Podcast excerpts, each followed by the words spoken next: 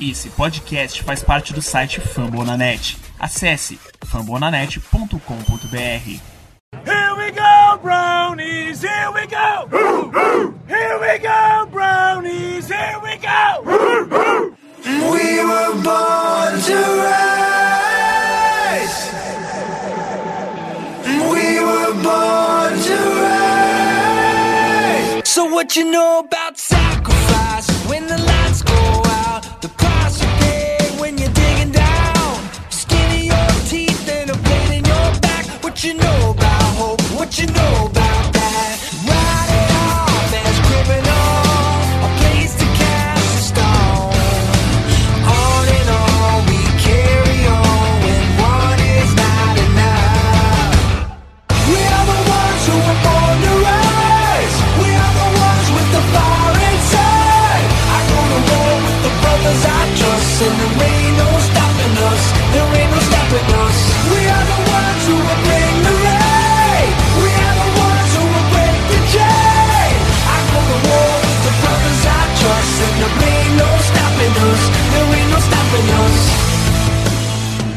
Here we go, here we go, Brownies. Bem-vindos aos playoffs. Bem-vindos, meus amigos, à semana mais feliz das nossas vidas.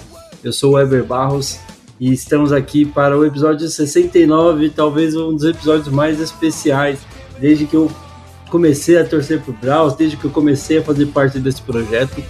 E a gente já falou muito disso na live, no, no pós-jogo no domingo, mas tenho certeza que hoje vai ter um pouquinho da repetição, mas com certeza focamos em muitas das coisas que estão acontecendo ao longo dessa semana. E para a gente começar aqui, já quero apresentar o meu companheiro de mesa hoje, nosso querido redator do Dogpound BR e o menino lindo, maravilhoso que chora no Twitter. Com vocês, Murilo, meu querido, lindo, maravilhoso, tá participando nos podcasts tudo essa semana. Como é que foi? Como é que tem sido essa semana de altos e baixos aí para um torcedor do Browns? que chora no Twitter.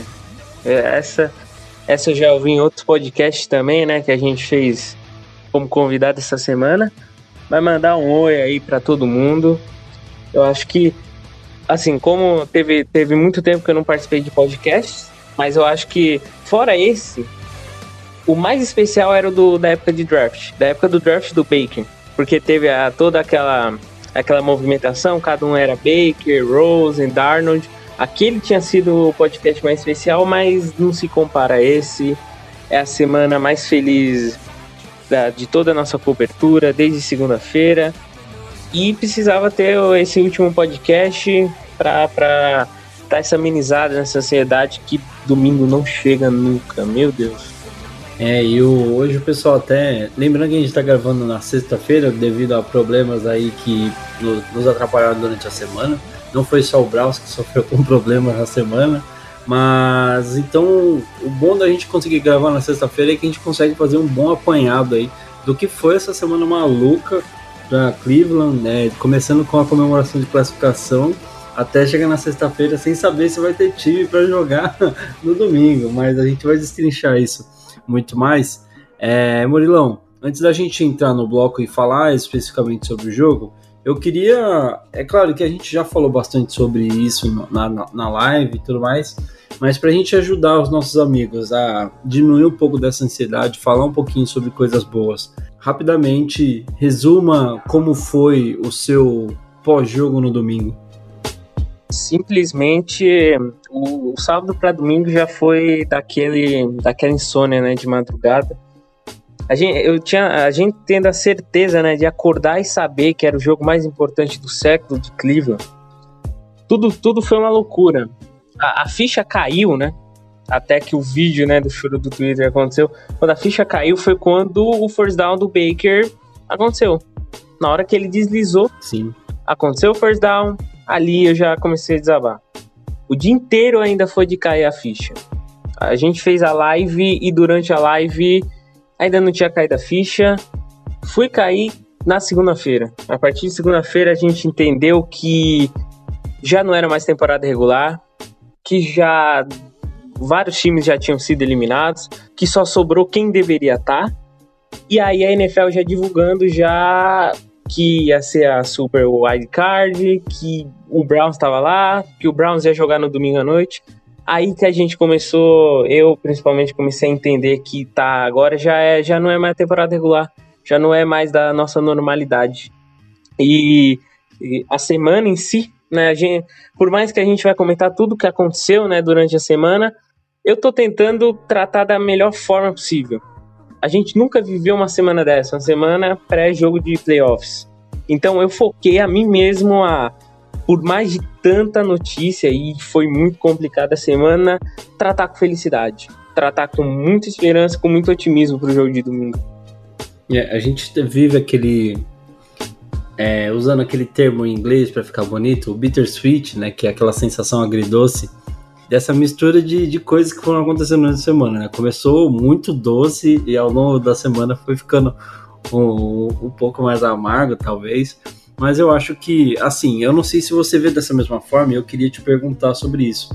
Para mim, uma das coisas que eu até comentei participando com o pessoal do, do Black and Yellow semana, você vê que o Dog Pod participou de bastante podcast. Inclusive, daqui a pouco o Murilo fala da participação dele lá no Brisa da Bola Oval. Acho que é esse o nome, né, Murilo?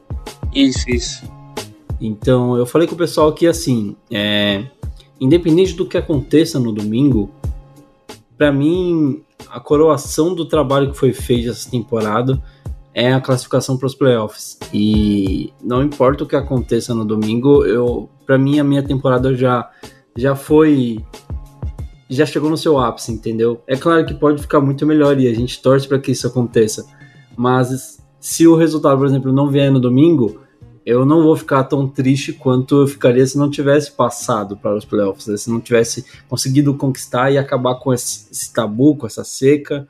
Então, eu não sei, eu queria muito ouvir como você vê essa questão, até porque assim, eu acho que para todo mundo que nos, que nos escuta, fica muito essa questão de tipo, agora que a gente passou, é, é muito, é muito óbvio que a gente vai querer mais, né? A tendência é sempre essa mas é importante a gente lembrar de todo esse histórico que o Browns tinha e de tudo que foi conquistado com a vitória no domingo, né? E, e acho que passa muito também por entender, isso é uma opinião que eu tenho, né? Que 2020 não era a temporada que o Browns ia conseguir fazer esse breakout, né? Já chegou muito longe e perto de todas as dificuldades que teve, de lesão, de jogadores que nem começaram a temporada, jogadores que machucaram durante a temporada.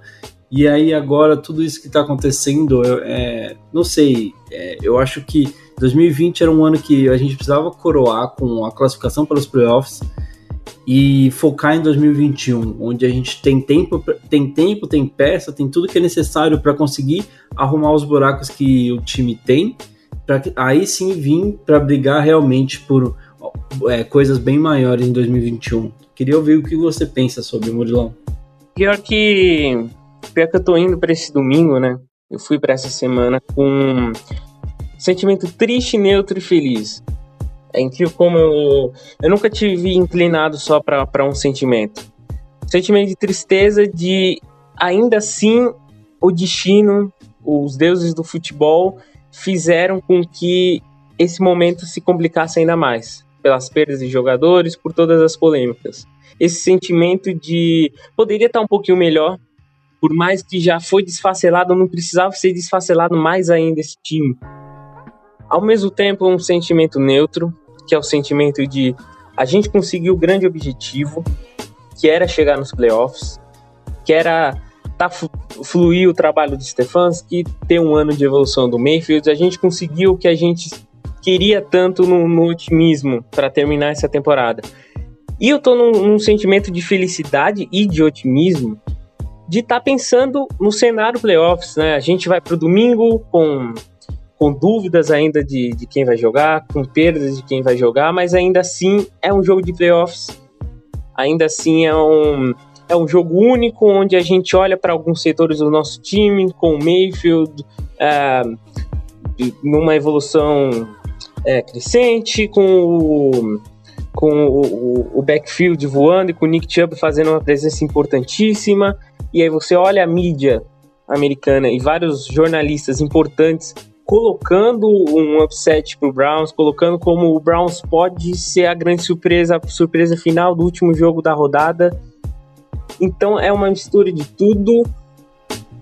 E a gente tem que ter o, o, sentimento de tristeza, porque foi uma semana complicada. A gente tem que ter um sentimento neutro de o que acontecer no domingo. A gente vai ter que sair feliz.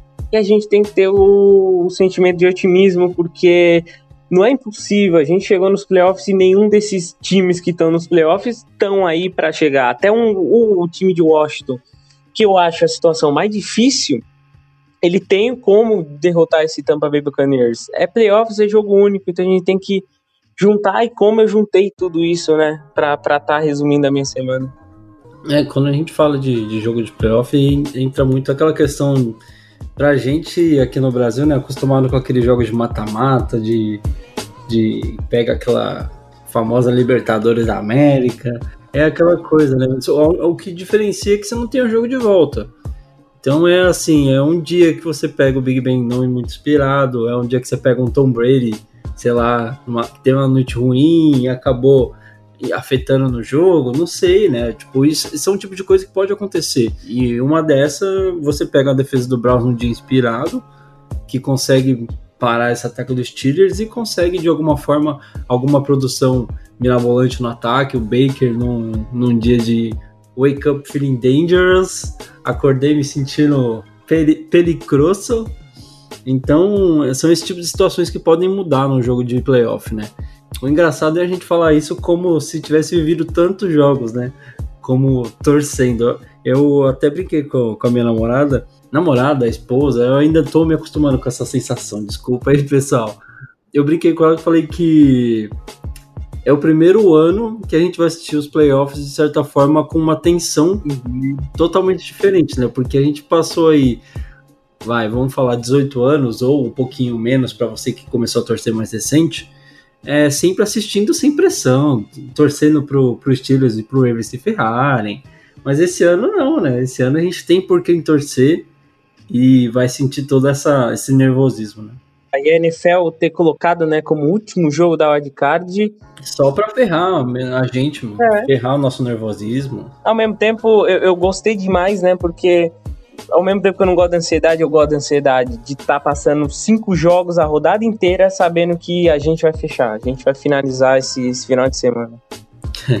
Esperamos ser com chave de ouro, com certeza, meus amigos.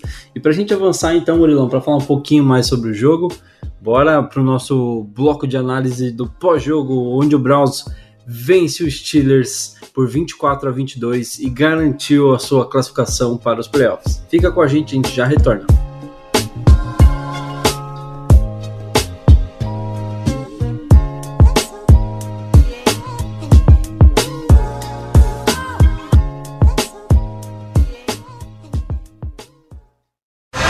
And he gets it. And they give the ball to Landry, and he dives left side. Touchdown! Jarvis Landry takes it in. He came in motion, right to left. Mayfield gave it to him, and Landry got hit about the half yard line and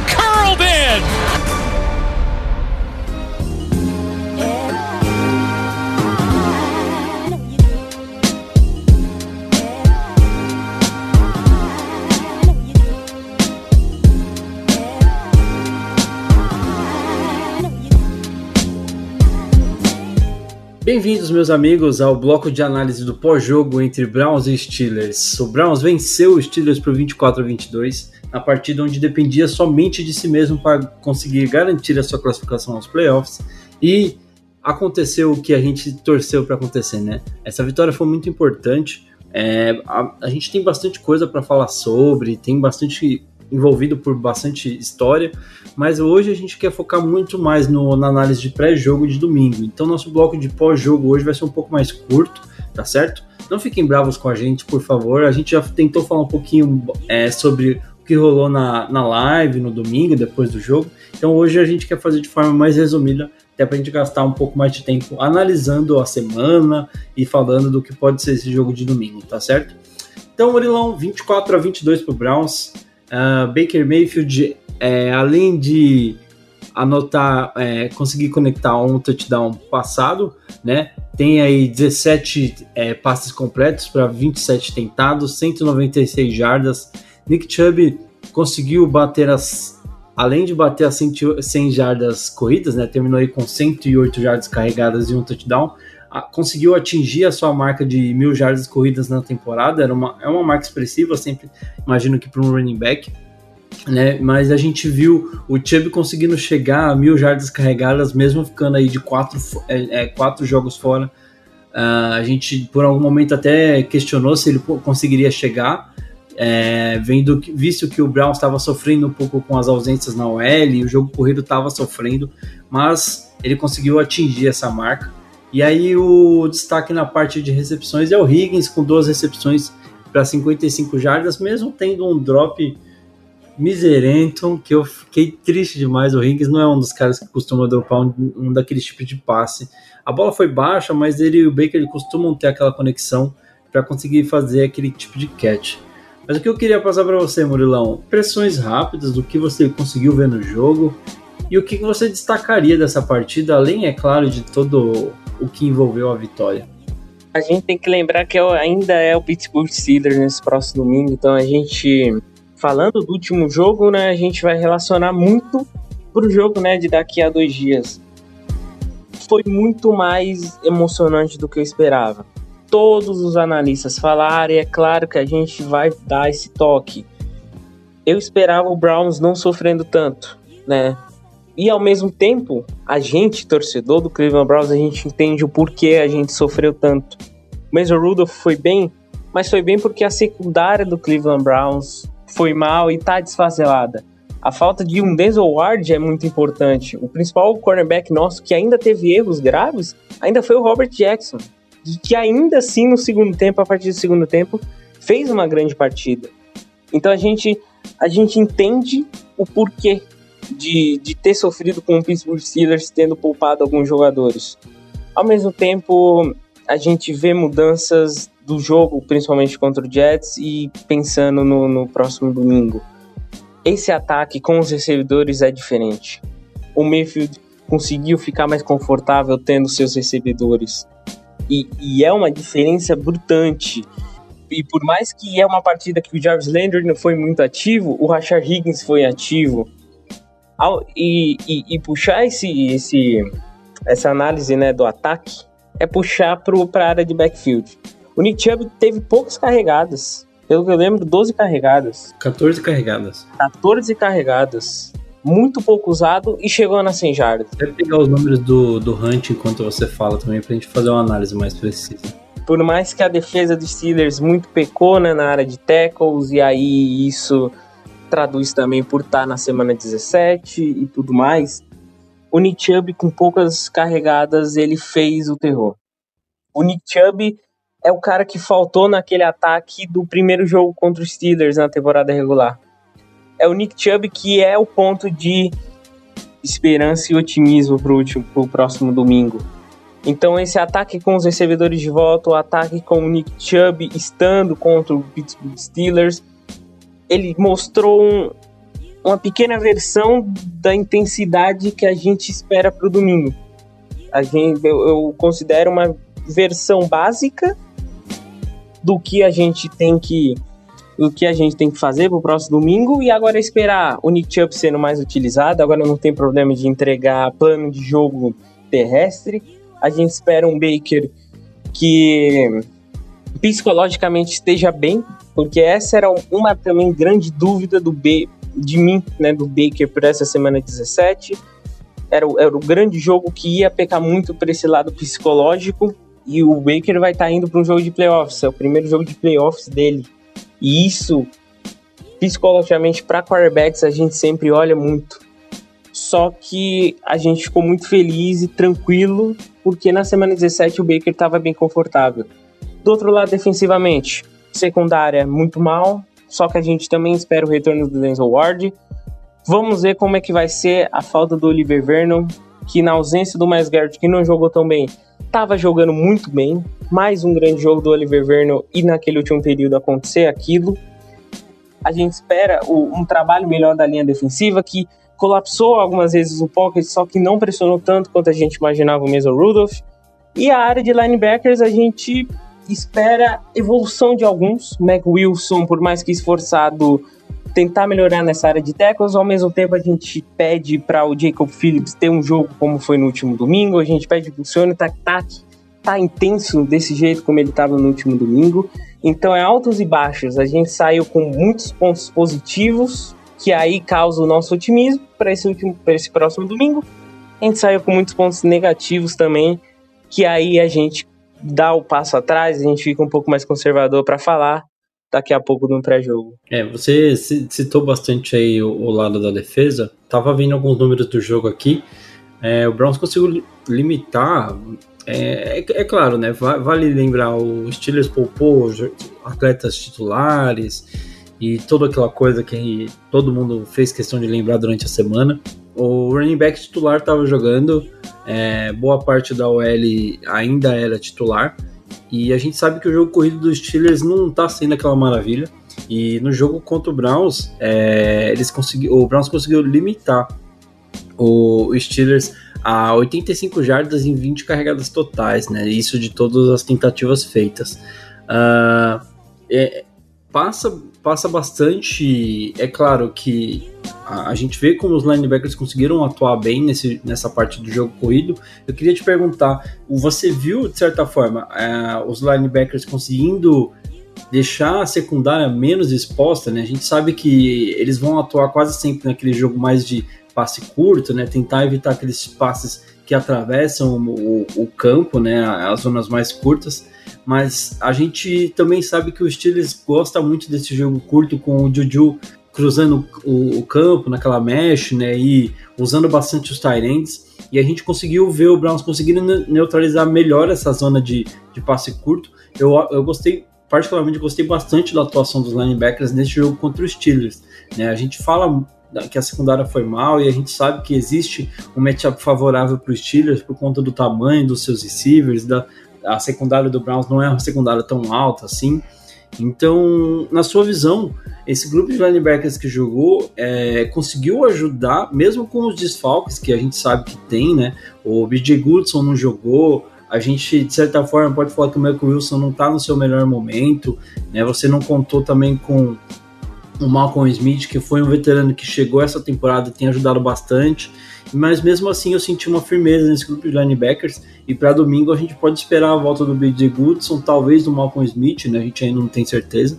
Mas é, é legal ver que os linebackers conseguiram se portar bem, né? Não sei se você viu dessa mesma forma. Na hora, na hora do jogo, né, a gente, a gente sempre analisa de, um, de uma maneira com um pouco mais de raiva, porque os lances estão acontecendo, então o público o público vai comentando, né, lá no Twitter de uma maneira com raiva, né, do, dos erros. Só que a gente tem que olhar, antes de falar apenas dos linebackers, numa defesa em geral, a gente pelo menos vê esforço. A gente pelo menos vê essa defesa lutando. O próprio Mac Wilson, quando eu fiz a pequena análise dele, eu falei, pô, errando muito tackle. E errando muito tackle que um profissional não pode errar. Mas ao mesmo tempo, o Mac Wilson tá lá. Tá lá do lado do adversário, tá lá sendo intenso e aí mostra que tá, ele tá na pior fase da temporada, mas ele tá sendo esforçado. Então, para esse lado de a defesa sabe que ela tá esfacelada por causa das lesões, ela sabe que o, o nível dela não é do jeito que se imaginava, mas pelo menos a gente tem que se esforçar, tem que dar raça, principalmente nesses jogos. Acho que o, o caso da, de parar o jogo corrido dos Steelers já é um caso obrigatoriamente deveria acontecer. O, o jogo terrestre dos Steelers é inexistente. A média dos jardas na temporada estava em 64 jardas. Então a gente tomou um pouquinho mais, mas a gente conseguiu parar. Então todas as defesas que enfrentam esse, esse ataque dos Steelers conseguem minimizar esse jogo terrestre. Então era, era a grande função dessa linha de linebackers parar esse jogo corrido.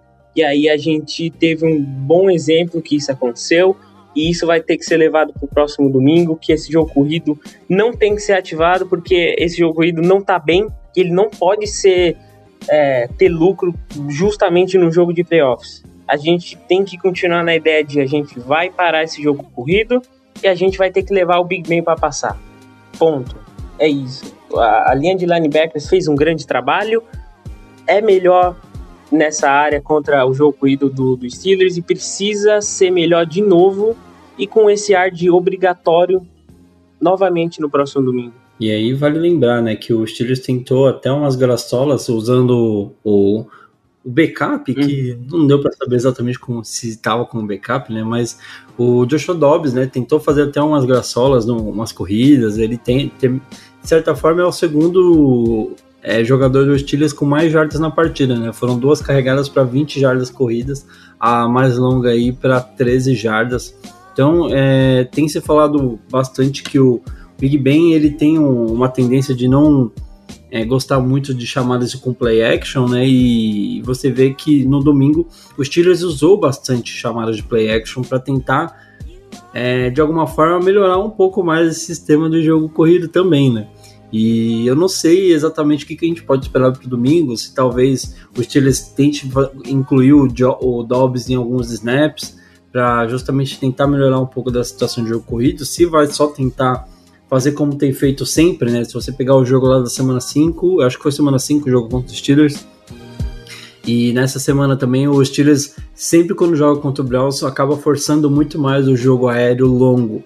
Né? Ele aproveita bastante esse matchup que tem com, com seus é, receivers então, eu acho que acaba sendo. A gente viu, por exemplo, o Browns tomando muita bola longa, pelo menos duas delas acabaram resultando aí em jogadas que levaram para um touchdown.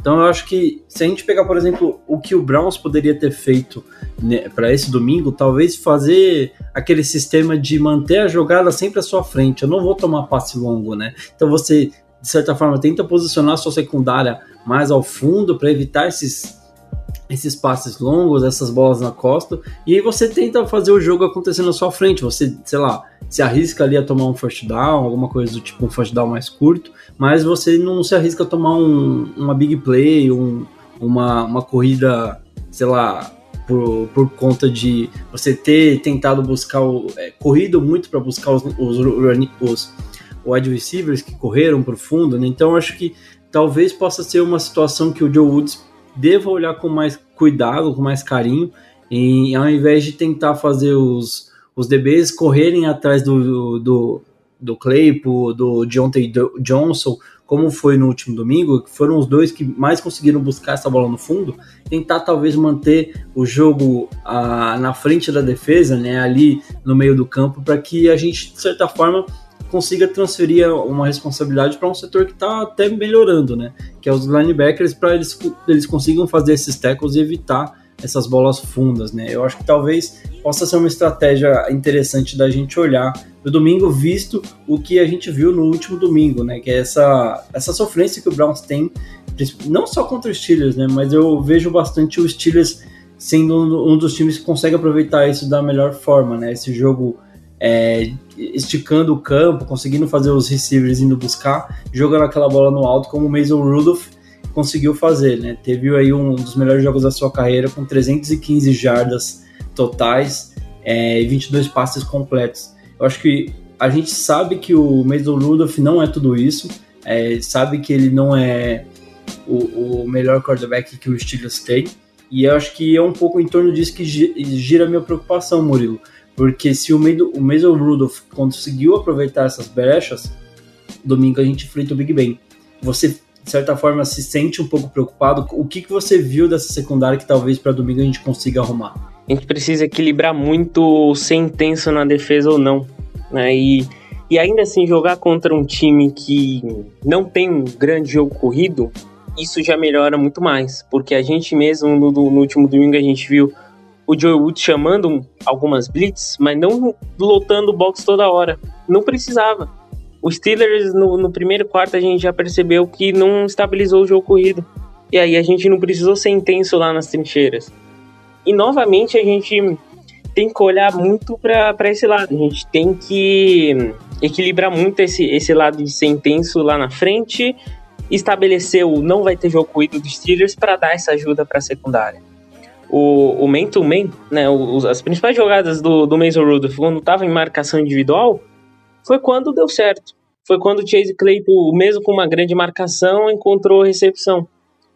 Então, e, e, estabelecer que o Steelers não tenha o jogo terrestre é dar ajuda, é dar suporte para a secundária não estar tá no man-to-man toda hora. E esse é o grande ponto que eu olho para essa secundária, que ela não pode ser muito individual. Ela não pode estar na base do plano de jogo individual, principalmente contra esse grupo de recebedores. Bom, para a gente continuar avançando aqui então, é, um último detalhe que eu queria falar são de alguns momentos específicos do jogo aí.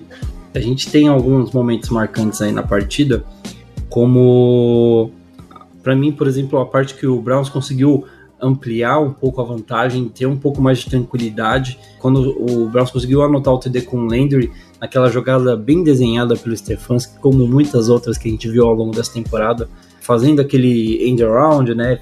Usando o que o Browns tem de melhor, né? Que é, cara, eu vou correr, e aí todo mundo se prepara para parar a corrida.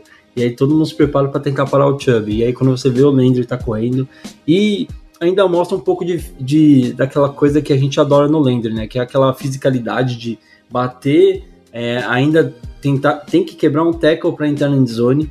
E eu acho que é muito disso que a gente espera para esse jogo de domingo, né? Essa fisicalidade vai ser importante. A gente viu bastante, aquela corrida do, do Chubb, por exemplo, que para mim foi sensacional. São aí, é, deixa eu até pegar o número aqui antes de falar qualquer besteira.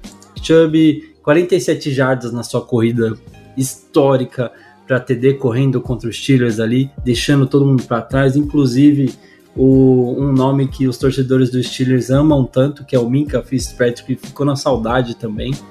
Então, eu não sei como é que vai ser domingo, Murilo, mas a gente tem bastante coisa boa para recordar aí. Esse TD do Chubb foi legal, esse TD do Landry para mim foi importante na partida para Browns conseguir consolidar uma tranquilidade melhor para continuar é, levando o jogo.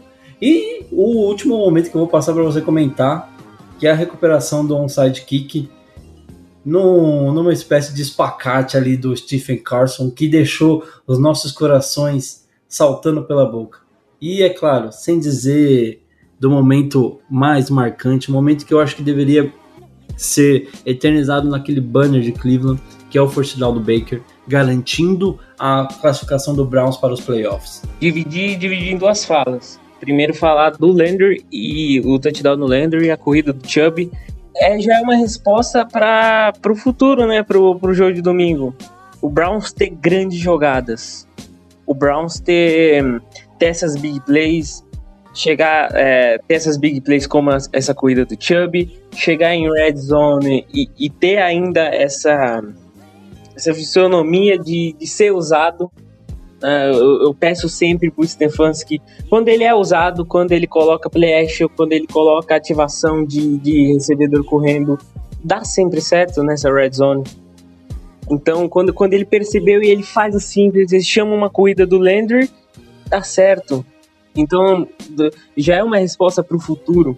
Para esse lado dessas últimas jogadas, a do Steven Carson, na hora que aconteceu, teve, teve muita movimentação dos jogadores dos Steelers apontando, e na hora que já estavam nessa, aí a gente tem o lado pessimista, né? E aí a gente começa a ver um filme novamente, porque ia chegar na parte final do jogo, era Pittsburgh se recuperasse a posse de bola, só precisava de um chute, então a gente ia do céu ao inferno.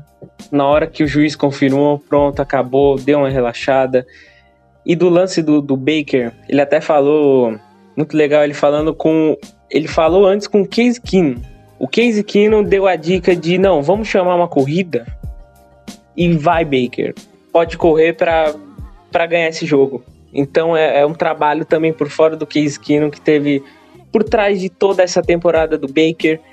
E o Baker termina a corrida e ele olha, ele pega a bola, ele olha para a câmera da CBS e extravasa, ele explode ele num momento ele reconhece o que ele fez. E aí esse é o discurso que a gente levava lá em 2018. Era o discurso lá na hora do draft. Cleveland precisava dessa explosão, precisava de alguém que queria vencer, que queria ser o super-herói. E aí parece que esse lance, nessa comemoração, foi o que a gente pediu todos esses anos. É, é bizarro, é, é tentar encontrar uma filosofia, um poema para explicar esse momento. E não tem como explicar o momento, é só assistir, cada um tem a sua opinião, cada um vai, vai absorver o que, o que foi ver o Baker explodindo de comemoração após a, a grande jogada da partida. E, e, é muito do que a gente falou também, né, Murilo? É, é, aquela coisa de. Acho que foi até o Marvin que citou o quão emblemático é ver um cara que lá no draft, quando foi questionado sobre a possibilidade do Brown, do interesse do Browns em querer draftá-lo e tudo mais, e ele falou: Ah, se tem um, um, cara que pode mudar a história dessa franquia, sou eu. Depois aí de dois anos, é, três anos, né? Porque 2021, vamos colocar aí dois anos que seja. É o cara que conseguiu fazer a jogada que garantiu a classificação do Browns, né? É, isso é emblemático, isso eu acho que foi um dos das coisas que eu passei boa parte do domingo pensando sobre. Eu acho que só termina de, de marcar na história o quanto esse cara tem tudo para levar a Cleveland aí a voos mais altos no, nas temporadas futuras, justamente, juntamente, é claro, com o Stefanski, ter feito um trabalho muito elogiável em 2020, né? A gente fala o quanto esse cara tem merecido aí o título de Coach of the Year. Sei lá, é, é muito gratificante ver tudo isso acontecendo depois de tanto tempo vendo tanta co coisa ruim acontecendo, né? Assistiu o Baker, né? Porque a gente, a gente sabe como foi toda essa construção, a gente sabe o que, como ele chegou né, nessa última temporada. Era a temporada dele se provar ser o quarterback mesmo dessa franquia, ou já o Browns começar a pensar no futuro e a gente sempre ao longo do, dos jogos que ele ia mal, a gente sempre falava: calma, a gente tem que esperar a temporada final, a gente ainda tem que saber todo o cenário que ele passou, a gente tem que saber o potencial que ele ainda tem. A gente precisa ter a, a última paciência da gente, a paciência de torcedor. A gente não podia jogar tudo isso fora. Ele foi o cara que tinha mais se aproximado do que a gente imaginava que deveria ser um quarterback de Cleveland. Então, por que jogar isso fora? Jogar isso fora depois de uma, duas partidas? Jogar fora depois de tudo que se construiu. E aí ele faz o que ele fez durante a temporada, termina a temporada regular levando o Browns para os playoffs, e aí é praticamente o. A gente não jogou fora, esperança, a gente não jogou fora o desacreditar, e aí a gente recebeu a resposta dele, a gente recebeu o presente.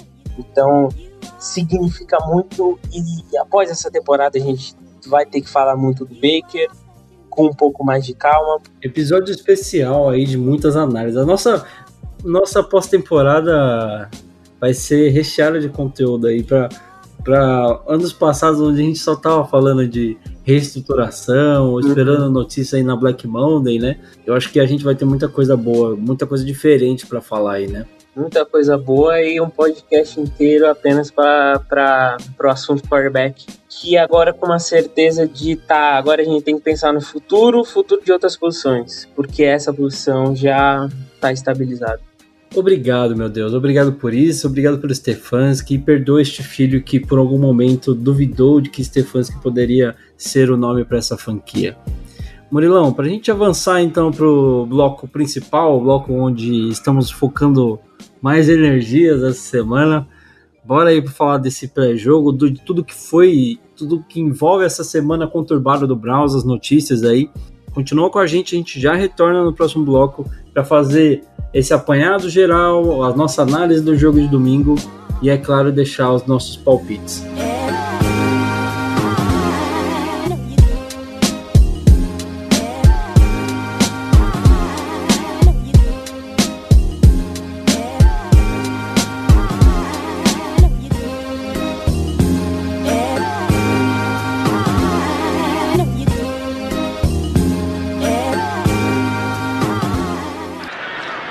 Clock is running on them. It's down to 12. Third down and two. Out they come. Higgins comes near side left with Landry. Hodge out wide to the right. Hunt in the backfield. Mayfield takes the snap. He's going to run it to the right. Mayfield turns the corner and got the first down on the right side. He slides inside the 40 yard line. Minka Fitzpatrick tags him down. First down, Browns at the 39 yard line of Pittsburgh. And the clock is running with 52 seconds left to go. Well, it's a first down, and that bench area is starting to feel it right now. And Baker had the awareness to slide down in bounds. 12,000 are going crazy inside First Energy Stadium. And wherever you are, this is starting to become very, very real that the Browns are going to go to the playoff. They're in victory formation, and Baker Mayfield takes a knee, and the clock will wind down. An amazing story. The Browns will get their 11th win of the year. They'll go to 11 and 5, and they're going to the playoffs. Unbelievable. What a season. The team's off the sideline. Congratulating, they could meet each other This next is the end of the weekend at Heinz Field, and the ball game is over, and the Cleveland Browns have made it into the NFL playoffs for the first time in 18 long years.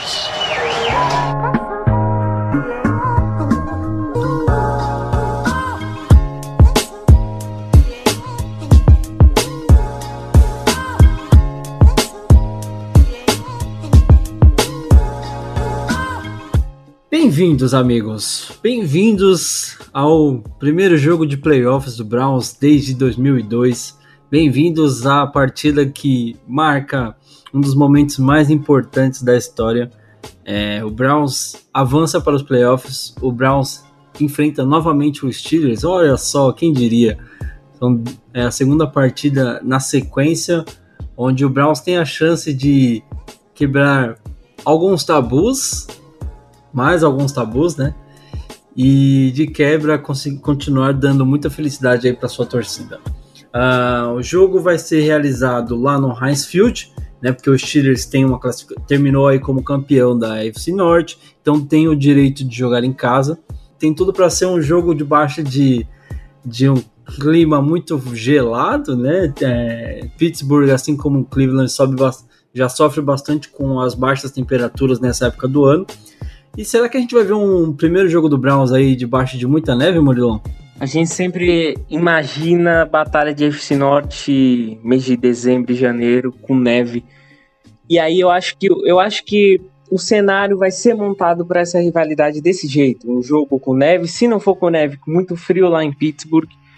A gente lembra do último jogo de de FC Norte contra FC Norte em playoffs, a gente lembra daqueles Steelers e Bengals, que foi uma violência, a gente não espera que seja violento, mas a gente espera e a gente acha demais que vai ser um jogo pegado, ainda mais com, com as atitudes do querido Juju durante essa semana. E eu tava vendo o, o jogo de 2002, né? White Card entre Steelers e Browns. Não foi violento como foi o Steelers e, e Bengals que eu citei, mas tem imagens do pré-jogo com confusão, com alguns jogadores encarando um aos outros. Então acho que automaticamente ter um clássico em playoffs vai se tornar esse cenário um pouco mais, um pouco mais caótico, um pouco mais pressão para todo mundo. Bom, antes da gente começar a analisar o jogo em si, eu queria, junto com vocês, meus, meus queridos amigos que nos escutam, é, lembrar um pouco do que foi essa semana, do que tem sido essa semana, como a gente falou, né, agridoce aí pro Browns. Começando na segunda-feira, onde todos nós estávamos aí de ressaca, tentando é, manter a comemoração viva. O sonho do Browns tinha se realizado e os torcedores de Cleveland passaram a segunda comemorando. Certeza que as ruas de Cleveland estavam em festa, o time conseguiu é, acabar com a seca de classificação e a segunda-feira foi um dia lindo e maravilhoso. Terça-feira. Terça-feira, Murilo.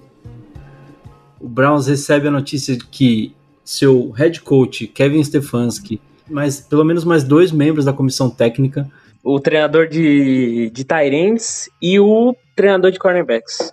Exatamente. E o seu principal offensive line, né, o guarde Joel Bitonio, depois de é, ser o jogador que mais viu coisas ruins acontecendo nesses anos de Browns, é um dos jogadores mais antigos aí do elenco.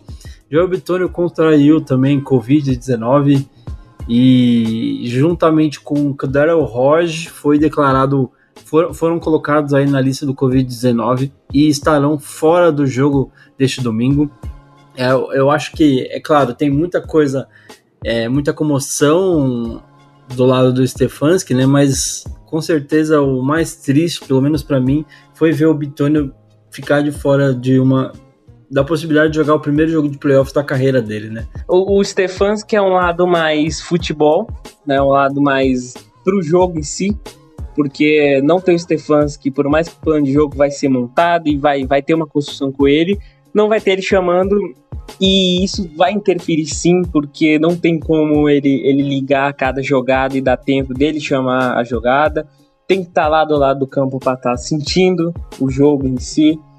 E o Bitone é algo mais sentimental. É algo mais emotivo e eu, eu tentei imaginar o que deve estar tá passando na cabeça dele, mas não tem como. Tá há sete anos nesse Cleveland e ele tá quase uma década inteira. Ele tá no mesmo ano que eu praticamente comecei a torcer.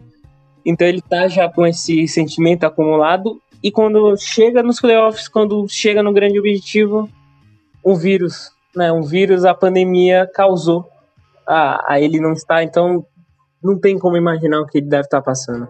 E você falou do, do Stefanski, né, do, do lado do campo, mas o Bitônio fora também faz, é, faz muita diferença para essa linha ofensiva do Browns, né? Porque o Bitônio, a gente falou, ele é um dos principais guards, um dos principais membros da linha ofensiva, justamente por ser um cara experiente, por ser um dos caras que aí tem mais tempo de casa, mas também é um dos melhores jogadores falando de atuação mesmo, né? O Bitônio nos bloqueios, tanto de passe quanto de corrida, tem sido fundamental e a ausência dele eu tenho certeza que vai ser muito sentido no domingo, né? Perder cada um dessa OL é, é muito, é muito destruidor. Perder o Bitônio já foi destruidor. A gente vai passar pelas lesões, mas já que o assunto já é da OL, a gente tá com muita dúvida do como que vai ser o Jay Coughlin, por causa do, do joelho dele. A gente também tá com muita dúvida por causa do White Teller, por causa do tornozelo dele. Então, o, o Bitone apenas começou que gerou uma dúvida total. Porque o Cleveland Browns se sustenta por causa dessa proteção. E no pior jogo da temporada, que foi a derrota contra os Steelers, foi quando a OL teve no seu pior momento. Então a gente sabe o quanto isso se sustenta. Mesmo completa. Completa, mesmo, mesmo completa, teve um dos piores jogos, né? Então, teve o pior jogo e foi um fator muito grande para o jogo corrido não ter funcionado, né? Por mais que não tinha o Chubb, e para ser uma das péssimas partidas do Memphis. É preocupante a nível estrondoso o, essa questão da linha ofensiva. Bom, e aí na mesma terça-feira a gente também é, viu o Vernon sendo colocado aí no, na, na lista de na injury reserve, né? Sofreu uma ruptura no ligamento do tendão e vai ser um desfalque aí pro resto da temporada e a gente não sabe nem como é que fica a situação dele para 2021, né, Murilão? É, então, por mais que agora o Browns vai ter que ver como é que vai estar tá a saúde dele. Em campo, ele merece estar tá com bons olhares. Foi uma temporada incrível, principalmente depois da trade deadline, que era um dos rumores que ele poderia ser trocado ou não. Não foi trocado e parece que isso foi o combustível final depois da Covid do, do Miles Garrett, o Miles Garrett teve numa decrescente, e aí quando o Miles Garrett não tava tão bem, quem tava lá era o Oliver Vernon. Shadow Richards também, mas o Oliver Vernon teve os melhores números dessa DL. Então, pensando no futuro, vai ser difícil, mas aí a gente deixa pro futuro.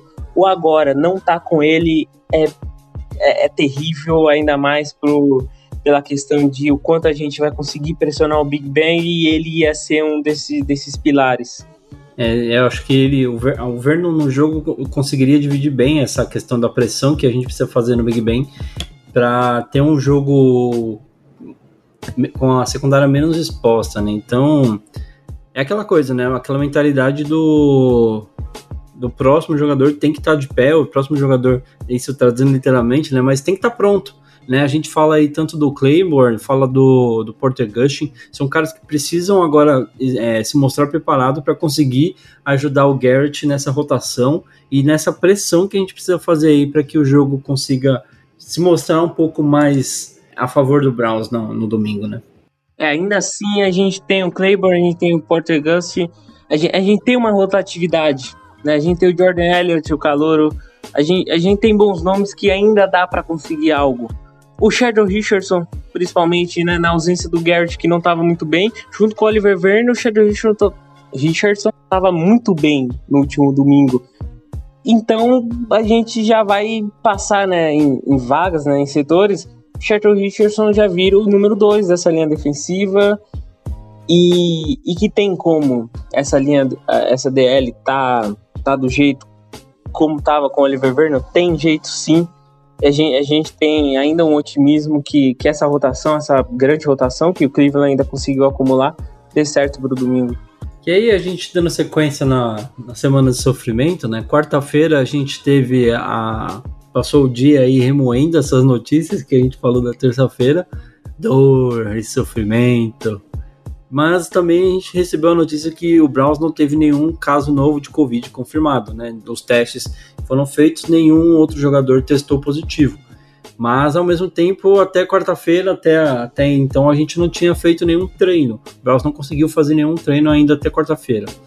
Chegou a quinta-feira e mais uma má notícia. Ronnie Harrison foi colocado na lista do Covid-19 e mais um desfalque para o domingo. O Ronnie Harrison provavelmente, caso o Browns vença o jogo, é quase certeza que ficará de fora também da próxima partida, porque ele não conseguiria cumprir o tempo que o protocolo da NFL pede para que um jogador consiga retornar desse, desse dessa quarentena que ele precisa passar, né? Mas por outro lado, a gente recebeu duas boas notícias que for, foram a, o retorno do BJ Goodson e do Andrew Senderro, né? Os dois foram ativados da lista do Covid e estarão disponíveis no jogo para domingo. Gente espera que eles estejam bem aí de saúde e consigam ajudar o Browns BJ Goodson com certeza é um dos caras que é importante nessa, nesse grupo de linebackers do Browns.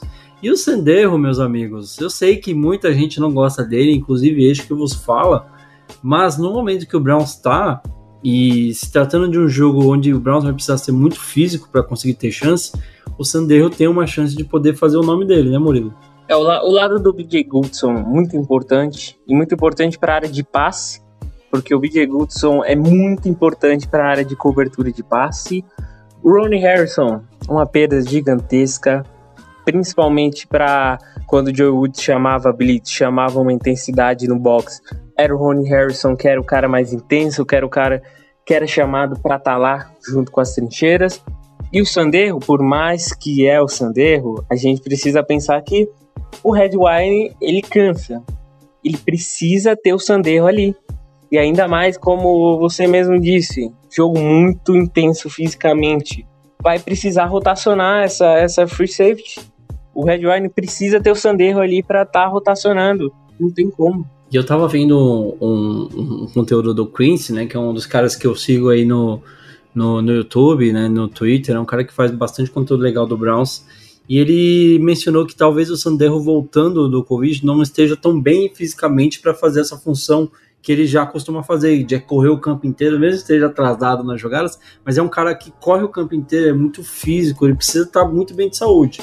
Mas é, o que o Quincy lembrou foi que no último jogo que ele jogou pelo Vikings nos playoffs, ele atuou como um slot corner, né? O que pode ser talvez uma coisa que a gente não sei se o Joe Woods vai utilizá-lo desta forma, mas pode vir ajudar, visto a dificuldade que o Brown está tendo ali para conseguir, é, de certa forma, ter uma efetividade ali nesse setor. Uh, e, de certa forma, ele não, não seria tão exigido assim fisicamente, né? Ajudaria ali a cobrir o jogo de passe mais curto e afim, e ao mesmo tempo conseguiria colocar mais é, essa questão do, de, de uma fisicalidade maior ali nessa parte do campo. Vamos ver como é que o Joe Woods vai utilizar é, essas notícias ruins e boas, né, pro, pro domingo, né? O Ronnie Harrison é, acho que é uma das ausências mais sentidas aí, porque é um cara que estava conseguindo ter boas atuações juntamente com o Carl Joseph na ausência do Sanderro. Torcer aí para que essa secundária consiga de, algum, de alguma forma milagrosa ter uma boa atuação no domingo.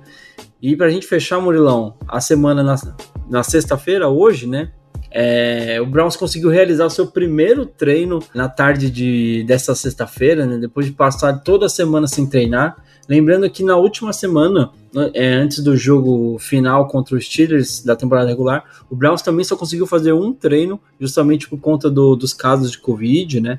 Da, pouco, eu diria até por, por conta do pouco caso que a NFL parece estar fazendo. Como é que eu posso dizer? Tornar é, mais efetivo essa questão das análises, tentar ajudar o time a conseguir fazer mais treinos, né? E a gente entende que todo cuidado nesse momento é necessário, mas eu ah, não sei, de tudo que a gente vê de notícia, não sei se você sentiu isso também, Murilo.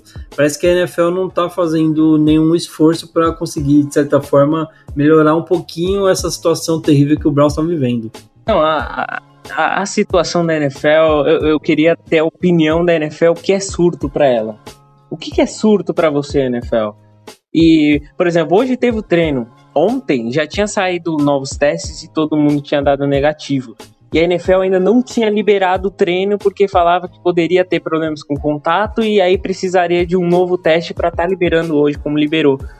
Então, parece que é uma preocupação, é uma preocupação incrível da NFL, mas na verdade é falta de organização. Ponto. E aí, estando nessa, nessa, nessa fase de temporada, iniciando a super semana de wildcard, é claro que não vai. Que a NFL não vai travar a temporada agora, não vai travar nenhum jogo. Não, não tem como, como isso acontecer.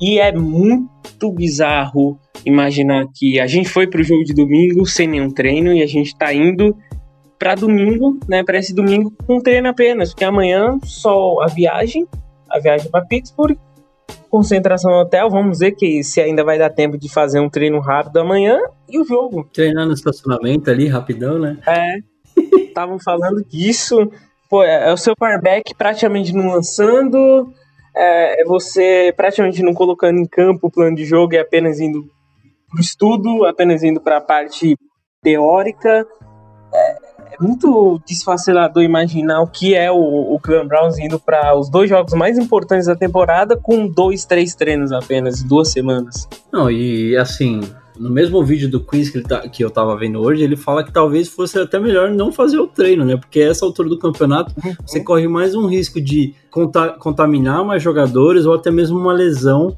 é, em algum tipo de movimentação que o Browns possa fazer. Então, não sei, a gente não tem nenhuma informação de, do que foi feito no treino de hoje, mas algumas coisas que eu já vi foi que alguns jogadores falaram que foi importante esse treino, sentir um pouco, soltar um pouco as pernas, fazer alguma coisa junto, em grupo, é, porque ficar treinando só em casa, eu imagino que não deva ser a melhor coisa, principalmente falando de um jogo de playoffs, né, de uma preparação de jogo de playoff.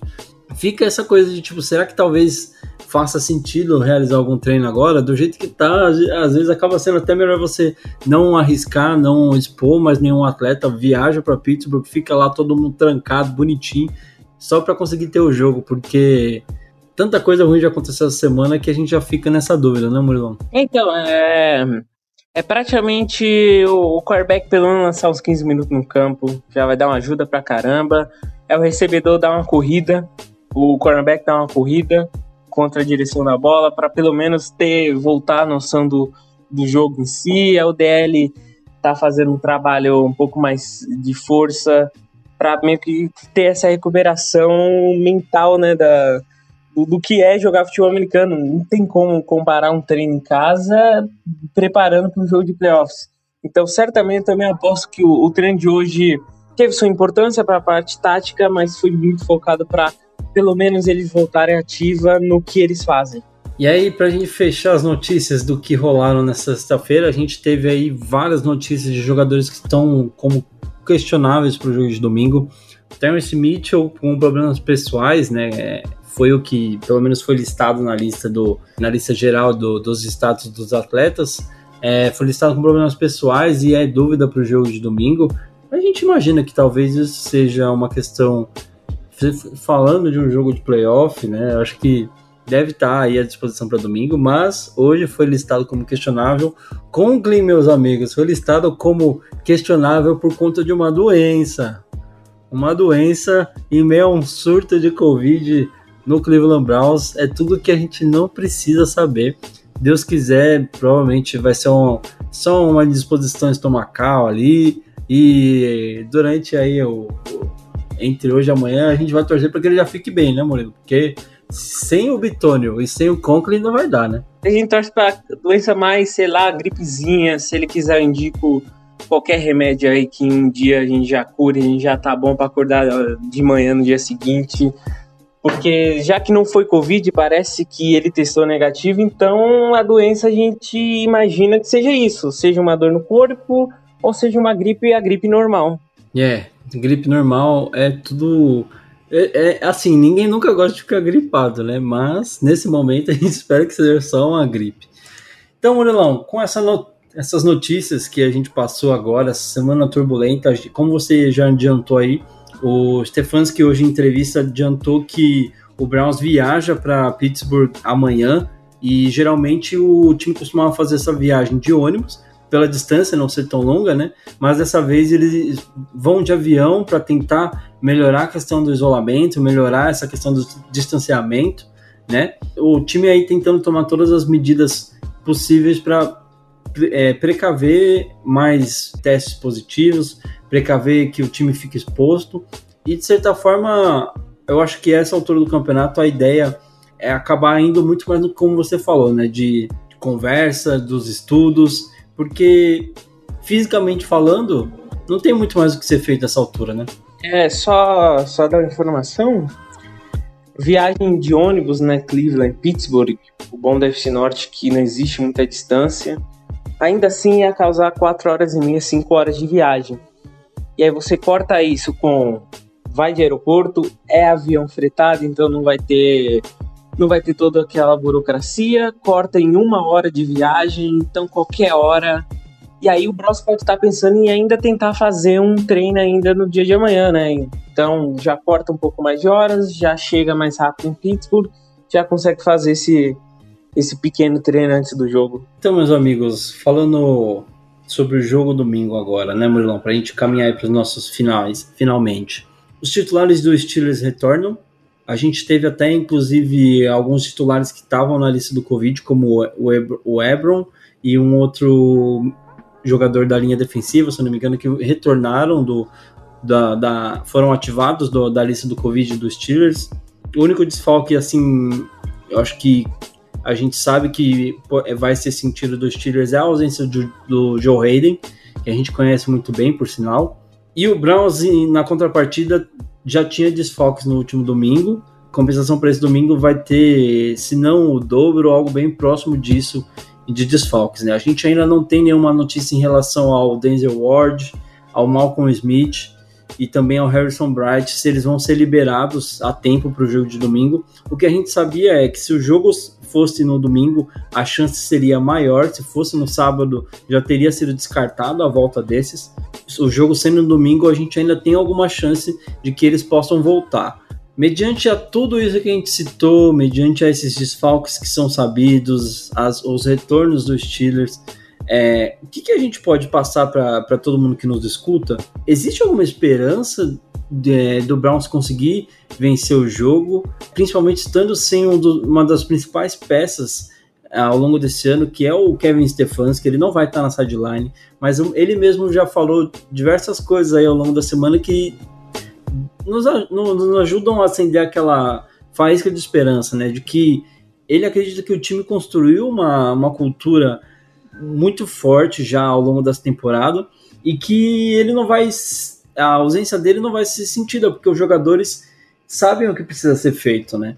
Então, eu acho, não sei você, mas eu lendo essas coisas, de certa forma, me deixa um pouco mais tranquilizados, porque você escuta o Stefanski falando isso, você escuta as, as entrevistas do Landry, do Baker e de outros jogadores, parece que o time sabe que precisa ir, precisa fazer o trabalho, sabe o que tem que ser feito, né? Ao mesmo tempo que ah, o Mike Prefer, que é o cara que vai assumir ali os, os trabalhos de head coach no lugar do Stefanski, o Van Pelt que vai assumir o trabalho de play caller no ataque não tenham toda essa experiência que a gente imagina, a gente vê, pelo que o Stefanski fala, que todo mundo que vai para o jogo no domingo está preparado e sabe o que precisa ser feito. É, o Alex Van Pelt não tem tanta experiência, ao mesmo tempo ele trabalhou com a Rodgers, né?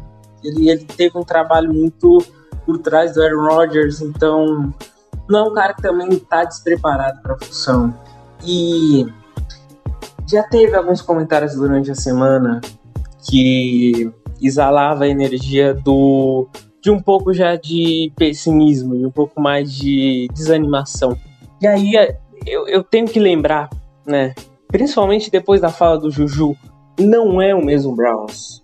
A gente, por mais de todas as notícias durante a semana, e é claro que naturalmente vai ter a desanimação, mas depois a gente tem que voltar a refletir e repensar não é o mesmo Browns. Falo de equipe, falo de cultura, falo de, do psicológico do time. A gente não pode continuar pensando como era no Browns antigo, com essa desanimação. E ainda mais, a gente está falando de jogo de playoffs. A gente tem que pensar como o novo Browns, a gente tem que pensar que tem sim chance de vencer o Steelers é favorito, o Steelers é favorito. Mas na, na grande análise que eu faço do jogo, futebol americano é feito de setores. E existe alguns setores do time que fazem isso acreditar. De um lado, o Pittsburgh Steelers tem problemas com o jogo terrestre. É um jogo terrestre que não funcionou e não existiu durante toda a temporada. Poucas vezes apareceu. E aí você olha esse mesmo setor para Cleveland, a gente tem Car Hunt e Nick Chubb. No jogo contra os Steelers, o primeiro jogo da temporada, a gente não teve Nick Chubb. E foi o grande fator para esse ataque não funcionar. Hoje a gente tem o Nick Chubb, que é um problema. O pass rusher, a defesa contra a defesa dos Steelers contra o jogo corrido, tá pior. Piorou durante a temporada, principalmente nessa segunda parte da temporada. E aí vai encarar uma das melhores duplas de backfield da liga. A gente tem que olhar que o por, por mais do, da ausência do Rod, ainda assim é o grupo de, de, de recebedores praticamente inteiro. O próprio Donovan People Jones Foi liberado do protocolo de concussão. também já é uma já é muito importante e é o Baker confortável com uma temporada que ele foi instável e foi evoluindo ao longo do tempo.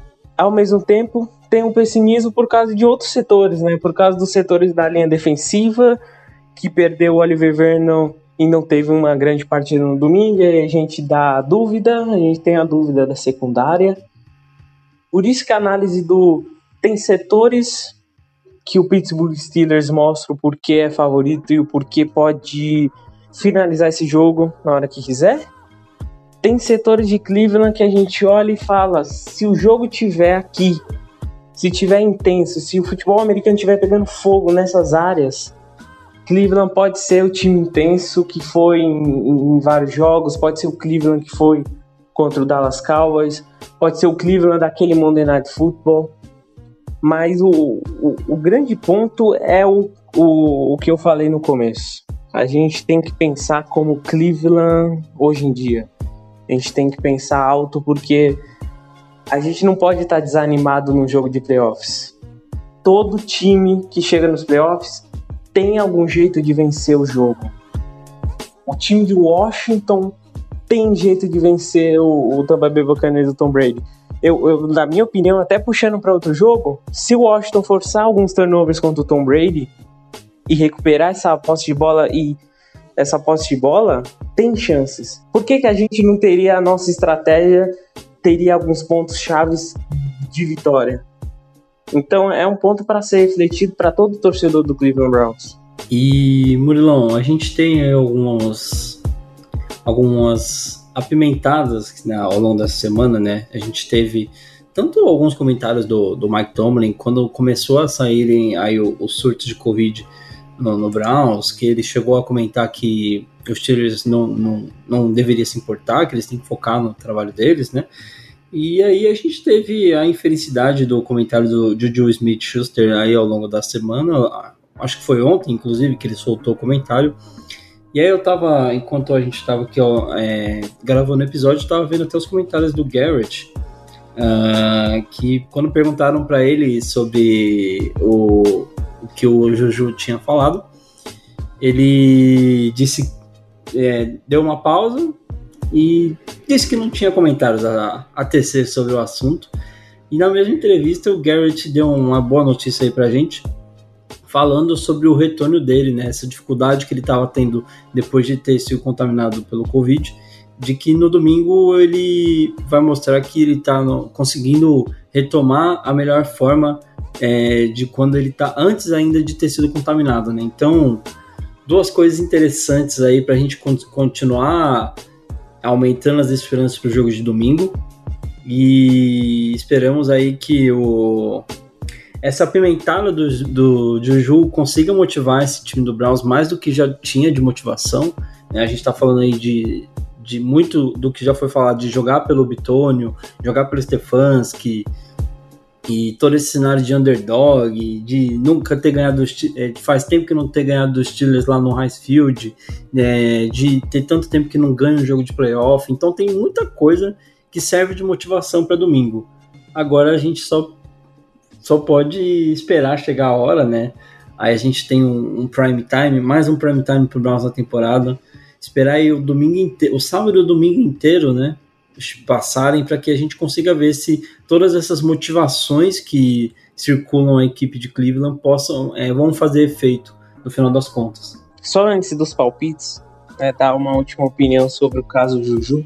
Eu acho que a gente, a gente já falou né, do personagem Juju, né, que ele, que ele se perdeu no, no, no personagem, mas ele, ele, teria que ter um pouquinho mais de, de reflexão.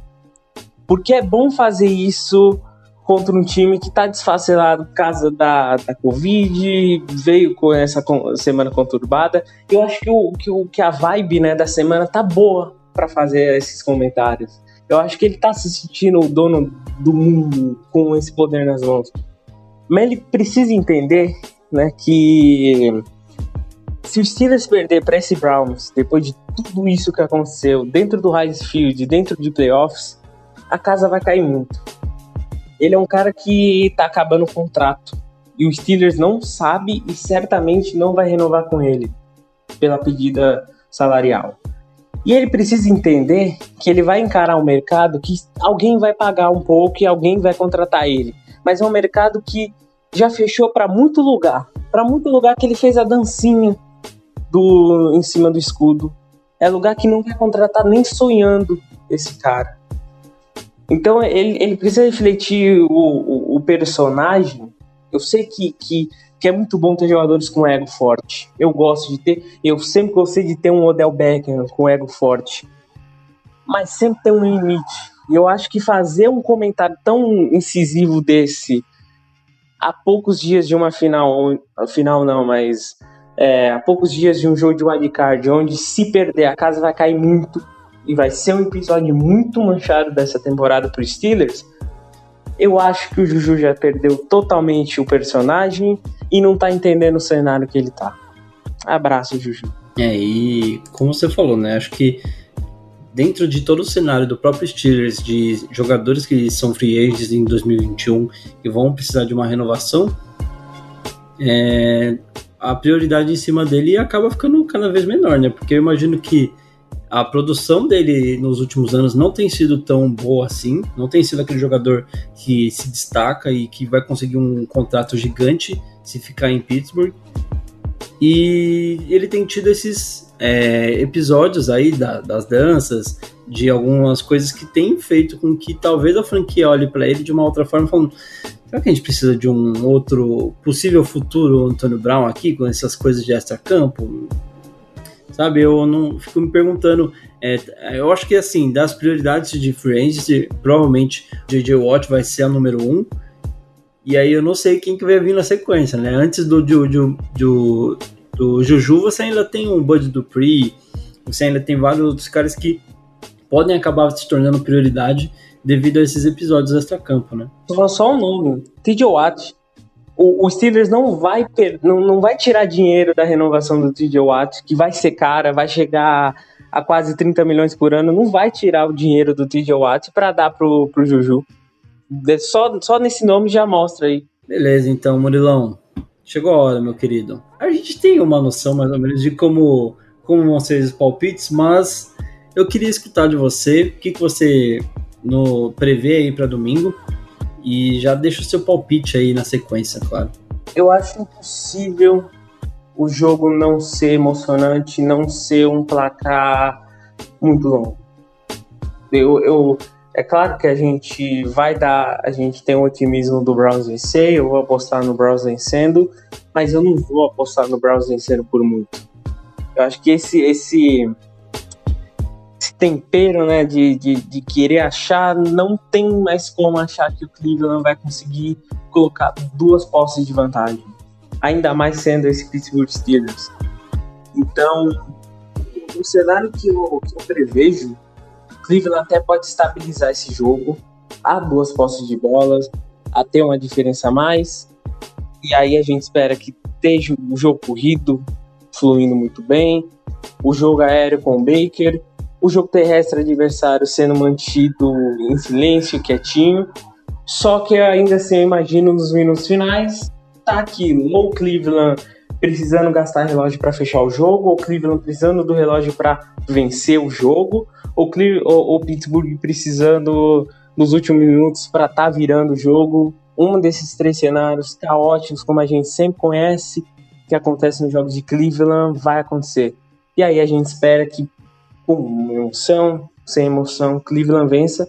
Mas a minha aposta é Cleveland vencendo, mas com emoção. Bom, este que vos fala aposta também num placar apertado e diria que o jogo vai ser decidido ali no último quarto, com as duas equipes brigando bastante é, para se manter com a posse da bola, para fazer aquele relógio correr rápido, mas eu acho que o Browns vai ganhar por uma posse de bola. Uma posse de bola, eu vou apostar no 21 a 14. 21 a 14 com um TD ali saindo no- nos últimos lances da partida para calar o que já vai ser bem silencioso o Heinz Field, né? Vale lembrar que a torcida não foi liberada para esse jogo de domingo, então a gente vai, de certa forma, pode ser até uma coisa boa, porque você não vai ter aquele barulho de torcida, é, o Baker não vai ter aquele problema da torcida gritando e poder falar bem melhor com, com o ataque, né? Mas eu acho que o Browns vai conseguir dar aquele recado importante para os Steelers conseguir baixar a bolinha um pouquinho, né? Vamos esperar aí ao longo da semana. Só rapidamente, eu lembro do, do, do primeiro jogo da temporada, onde o Heinz Field teve público, e foi um grande barulho. Eu lembro de uma imagem do Baker com as duas mãos né, na orelha do capacete, porque não estava conseguindo ouvir o Stefanski. Então, só de não ter esse. E ainda mais a gente imagina playoffs. Então, se tem jogo com público nesse playoffs, vai ser barulhento demais. E aí não ter essa mesma cena do Baker sofrendo para tentar ouvir qual é a jogada já, já é um ponto positivo. Tá certo, então. É, eu acho que por hoje a gente encerra por aqui. Murilão, eu vou deixar para você o microfone aberto, fazer as suas considerações finais, é, fazer a sua oração final, se você quiser. Imagino que até sábado e domingo vai ter bastante oração ainda, mas é, um último recado aí pro nosso querido ouvinte. Lembrando, pessoal, que o Marvin não conseguiu estar com a gente hoje por alguns problemas ali de ordem pessoal, mas ele pediu para mandar aquele abraço forte para vocês e queria muito estar presente nesse episódio que marca a história aí do, do Dog Pod BR, do, do Browns também, mas infelizmente por alguns outros motivos de força maior não conseguiu estar aqui com a gente. Mas Murilão tá aqui com a gente, tá ajudando nessa gravação a marcar essa história que a gente está vivendo aqui com o Dogpound BR. E eu vou pedir para você de novo, Murilão, microfone aberto, deixa os seus recados, deixa a sua última consideração. Cara, tudo de melhor para nós aí nesse domingo. Tudo de melhor para nós. Eu, a dica que eu dou é que aproveita. Como aproveitou o último domingo a todos, é, é um dia especial. Aproveita o jogo de, os jogos de amanhã. Já sente o que é estar nos playoffs. Eu sei que todo mundo conhece, porque a gente, todo mundo é, viu playoffs durante todas essas temporadas que estamos assistindo. Mas é, é para absorver o que é um jogo de playoffs. O que é um jogo decisivo. Playoffs é, onde, é um momento onde jogadores colocam a história, colocam seu nome na história.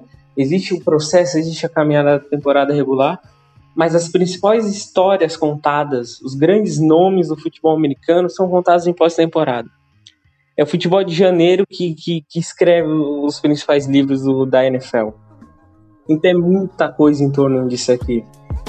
Vamos estar lá no Twitter amanhã comentando sobre a partida do Browns, comentando os outros jogos. No domingo tem Baltimore Ravens antes, então a gente vai estar lá secando. A gente vai estar muito de olho nessa partida, é claro, nos outros jogos da UFC. E no domingo à noite, cobertura mais especial da história do perfil, a gente vai estar indo rumo à madrugada de, de segunda-feira com o Cleveland Browns Pittsburgh Steelers na super semana de wildcard, momento histórico e momento que a gente sempre pediu e está acontecendo. Então a gente vai aproveitar muito bem. Muito obrigado a todo mundo que ouviu e a gente faz o convite aí para estar junto com a gente nesse final de semana. É isso aí, meus amigos. Não se esqueçam de continuar acompanhando, como o Murilo falou, nossos perfis aí ao longo do final de semana, no Twitter, no Instagram e no Facebook, arroba DogPodBR. Não deixem de seguir também o Twitter do Marvin Abreu, o Clibrowns Brasil com Z. tá certo? Esse final de semana provavelmente vai ser um dos finais de semana mais movimentados aí das nossas redes sociais e a gente tem crescido bastante as participações que a gente está fazendo aí nos podcasts que estão nos convidando. O Murilo fez a participação lá no Brisa da Bola Oval. Eu participei também com o pessoal lá do, do Black and Yellow essa semana. Tem sido bem legal essas últimas esses últimos dias aí, a gente conseguindo ver essa fanbase do Browns crescer, várias pessoas vindo deixar um recado de que estão torcendo por, por nós aí nos playoffs. É uma sensação totalmente diferente e eu tenho certeza que 2020 foi bom, mas 2021 tem tudo para ser muito melhor ainda, tá certo? A gente se vê na segunda-feira no episódio que a gente espera gravar mais uma Modern Victory aqui junto com vocês. E até lá, continue fazendo as suas orações, continue mandando energias positivas para o Cleveland Browns conseguir atingir mais uma vitória em 2000, na temporada 2020-2021, tá certo? Fiquem com Deus, um abraço. Here we go, here we go, Brownies. Até a próxima.